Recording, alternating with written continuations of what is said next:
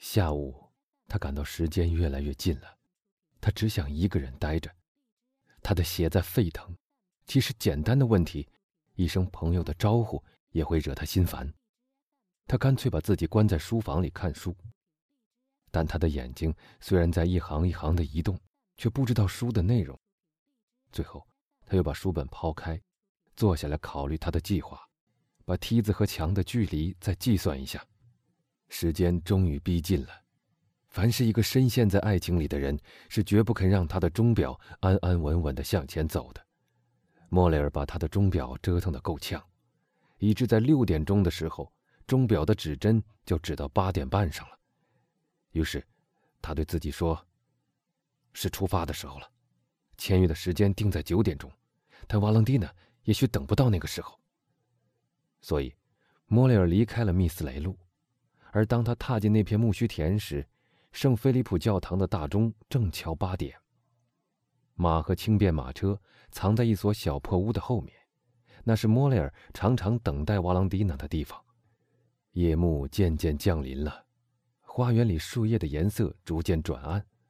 于是，莫雷尔从他躲藏的地方走到铁门缺口处，他的心砰砰直跳。从铁门的小缺口望进去。一个人都看不到。时钟敲八点半了，莫里尔又在等待中度过了半个钟头，还是来回张望，从缺口上张望也越来越频繁。从树丛中望过去，可以隐隐约约地辨别出那座屋子，但那座屋子依然是黑沉沉的，压根儿没有举行签订婚约这样一件大事。莫里尔望一望他的表，他的表只在十点一刻上，但不久。那只他已经听到敲过两三遍的大时钟校正了他的表时差，那只钟才敲九点半，已经比瓦朗蒂娜自己说定的时间迟了半个钟头了。对那个青年人来说，时间是一个可怕的消息。分分秒秒的滴答声都像是铅锤似的敲击在他的心上，树叶的最轻微的沙沙声，微风吹过的声音，都会吸引他的注意力。使他的额头冒出一阵冷汗。他抖索索地放稳梯子，为了不浪费时间，他先把一只脚踏在第一级上。在这希望和恐惧的交替中，时钟敲打十点了。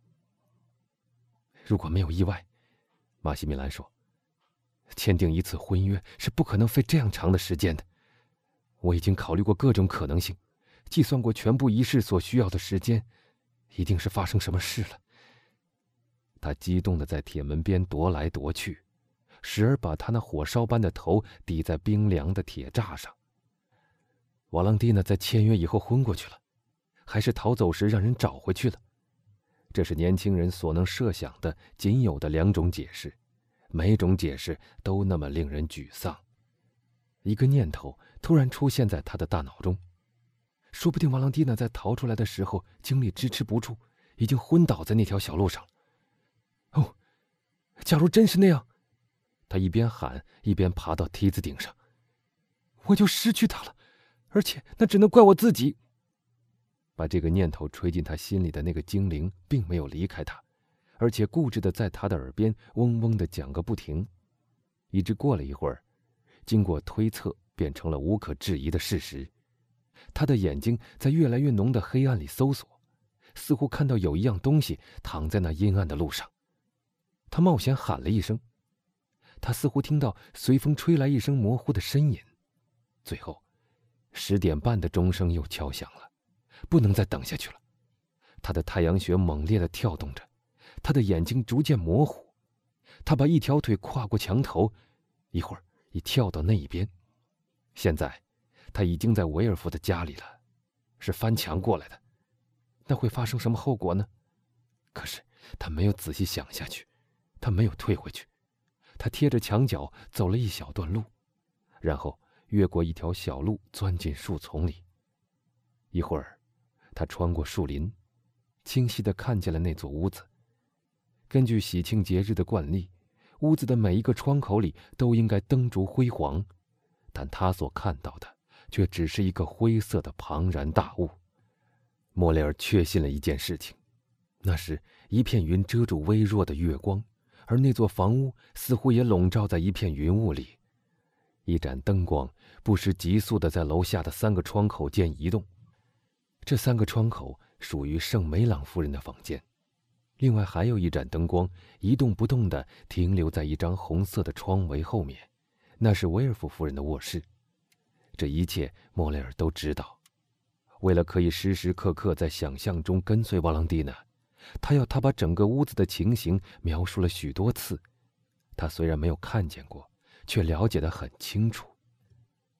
整幢房子的这种黑暗和静寂，比瓦朗蒂娜不来更使莫雷尔感到恐慌不安。他神志混乱，痛苦的几乎发疯了。他决定不顾一切的去和瓦朗蒂娜见一次面。以便确定他所恐惧的那种不幸是否是真的。莫里尔走到树丛的边上，正想尽可能以最快的速度穿过花园的时候，忽然远远传来一个声音。虽然隔得远，但因为是顺风，他听得很清楚。一听到这个声音，他就退了回来，把自己已经伸出树丛的半个身子完全藏起来，静静的一动不动的等着。他已经下定决心了。如果来者是瓦朗蒂娜，他就在他经过的时候喊住他；如果有人陪着他，他虽然不能说话了，但他还可以看见他，知道他是安全的。如果来者是外人，他就听听他们说些什么，也许可以借此得到一点消息，解开这个截至目前为止还不可理解的谜。月亮从那片遮住他的云后面逃出来。莫里尔看见威尔夫出现在沿街前，身后跟着一个黑衣服的绅士。他们走下台阶，向树丛这边走过来。莫里尔很快认出，另外那位绅士是阿弗里尼医生。看到他们正向自己这边走过来，他机械地向后退，直到他发觉树丛中央的一棵无花果树挡住了他的去路，他不得不停在那儿。很快。那两位绅士也停住了脚步。啊，我亲爱的医生，检察官说：“这是上帝在惩罚我的宅子，多可怕的猝死，真像一个晴天霹雳！您别来安慰我，这样的伤心事是无法安慰的。这个心头的创伤是太深了。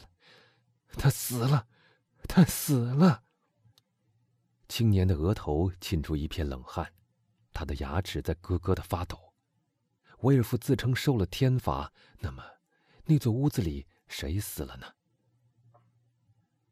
我亲爱的威尔夫先生，医生说，他的声音使那个年轻人更感恐怖。我领您到这儿来，不是来安慰您的，正巧相反。您这话是什么意思？检察官惊慌的问。我的意思是，在刚才发生的那场不幸后面，也许还有一场更大的不幸。我的上帝！威尔夫紧握着自己的双手，喃喃地说：“您要告诉我什么事情吗？这只有我们两个人吗，我的朋友？是的，没有别人。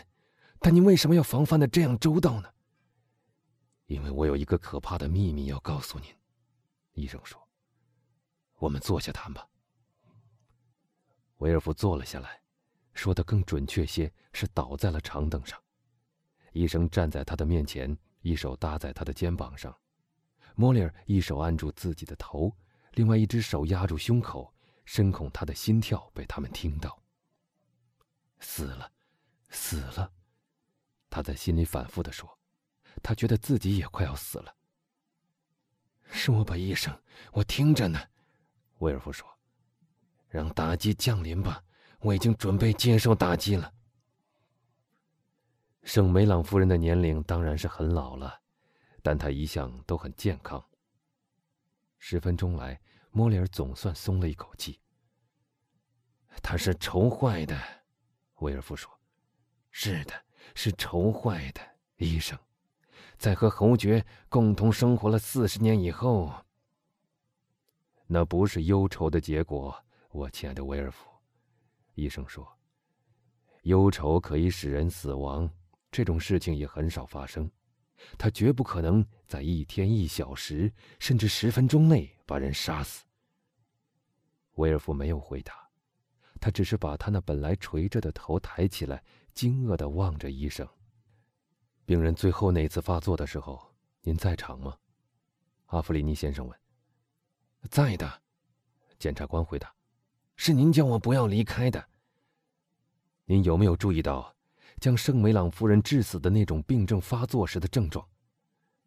我注意到了，圣梅朗夫人接连发作了三次，每次间隔几分钟，一次比一次厉害。当您到达的时候，圣梅朗夫人已经喘气喘了几分钟了。第一次她开始痉挛，我以为那只是一种神经质的痉挛，但我看到他从床上蹦起来。他的四肢和脖子似乎已经发僵的时候，我才真正慌了。那时，我从您的脸色上知道事情实际情况比我所想的更可怕。这次发作过去了，我竭力想看看您的眼神，但没有办到。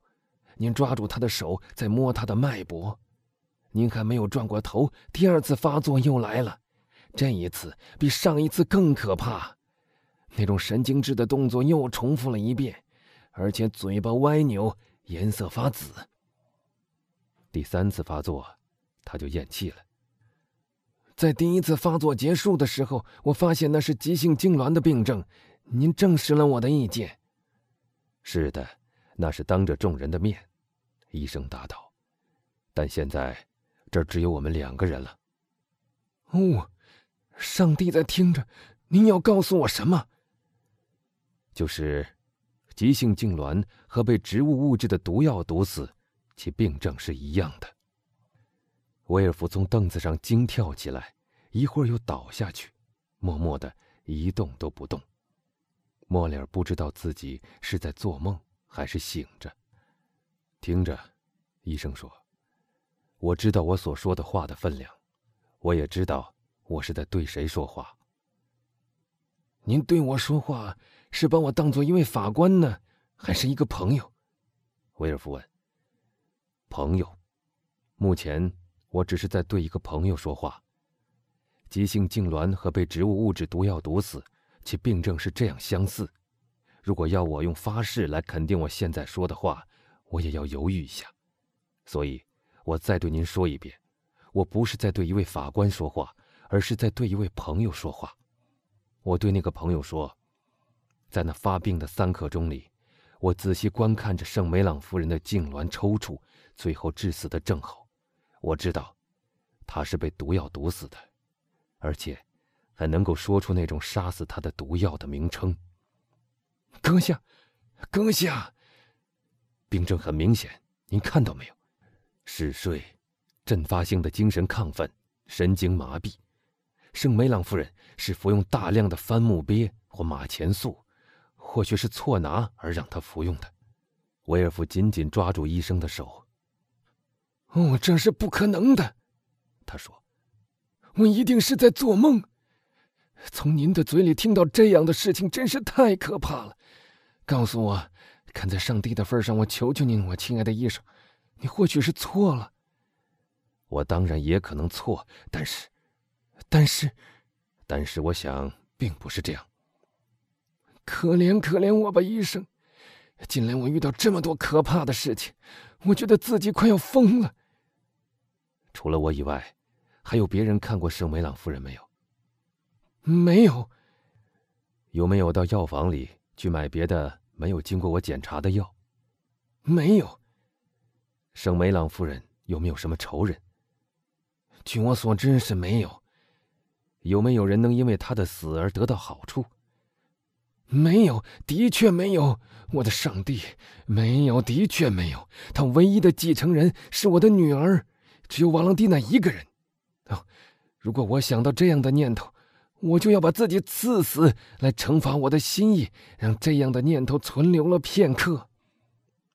我亲爱的朋友，阿弗里尼先生说：“我并没有控告任何人，我说那只是一种意外，您知道，一种误会。”但不论意外或误会，事实摆在那儿，事实告诉我的良心，而且要我大声告诉您，您得调查这件事。调查谁？怎么调查？调查什么？那个老仆人巴罗斯会不会弄错事情，把准备给他主人服的药拿给圣梅朗夫人吗？家父服的药，是的。但准备给诺瓦迪埃先生服的药怎么会拿给圣梅朗夫人呢？那是再简单不过的事了。您知道，毒药对于某些疾病来说是良药，风瘫便是其中之一。譬如说，为了恢复诺瓦迪埃先生活动和说话的能力，我曾尝试过种种药物。后来，我决定尝试最后一种方法。我已经给他服了三个月的反母鳖，在最近那副药里，我为他开了六厘克番木鳖精。这种分量，对于诺瓦迪埃先生的身体毫无不良影响。而且他也渐渐服惯了，但却足够杀死另外一个人了。我亲爱的医生，诺瓦迪埃先生的房间和圣梅朗夫人的房间是隔开的，而巴罗斯根本没有踏进过我岳母的卧室。总之，医生，虽然我知道您是世界上医术最高、医德最好的医生，虽然在任何情况之下，您的话在我都是如同阳光一般明亮的指路明灯，医生。虽然我那样信任您，可是我禁不住想起那句格言：“凡人皆有错。”听着，威尔夫，医生说：“我的同行之中，您还能不能找到一个像我这样信得过的人？”您为什么要问我那句话？您想做什么？去请他来，我把我所看见的那一切和自己的想法告诉他，我们俩一起进行尸体解剖。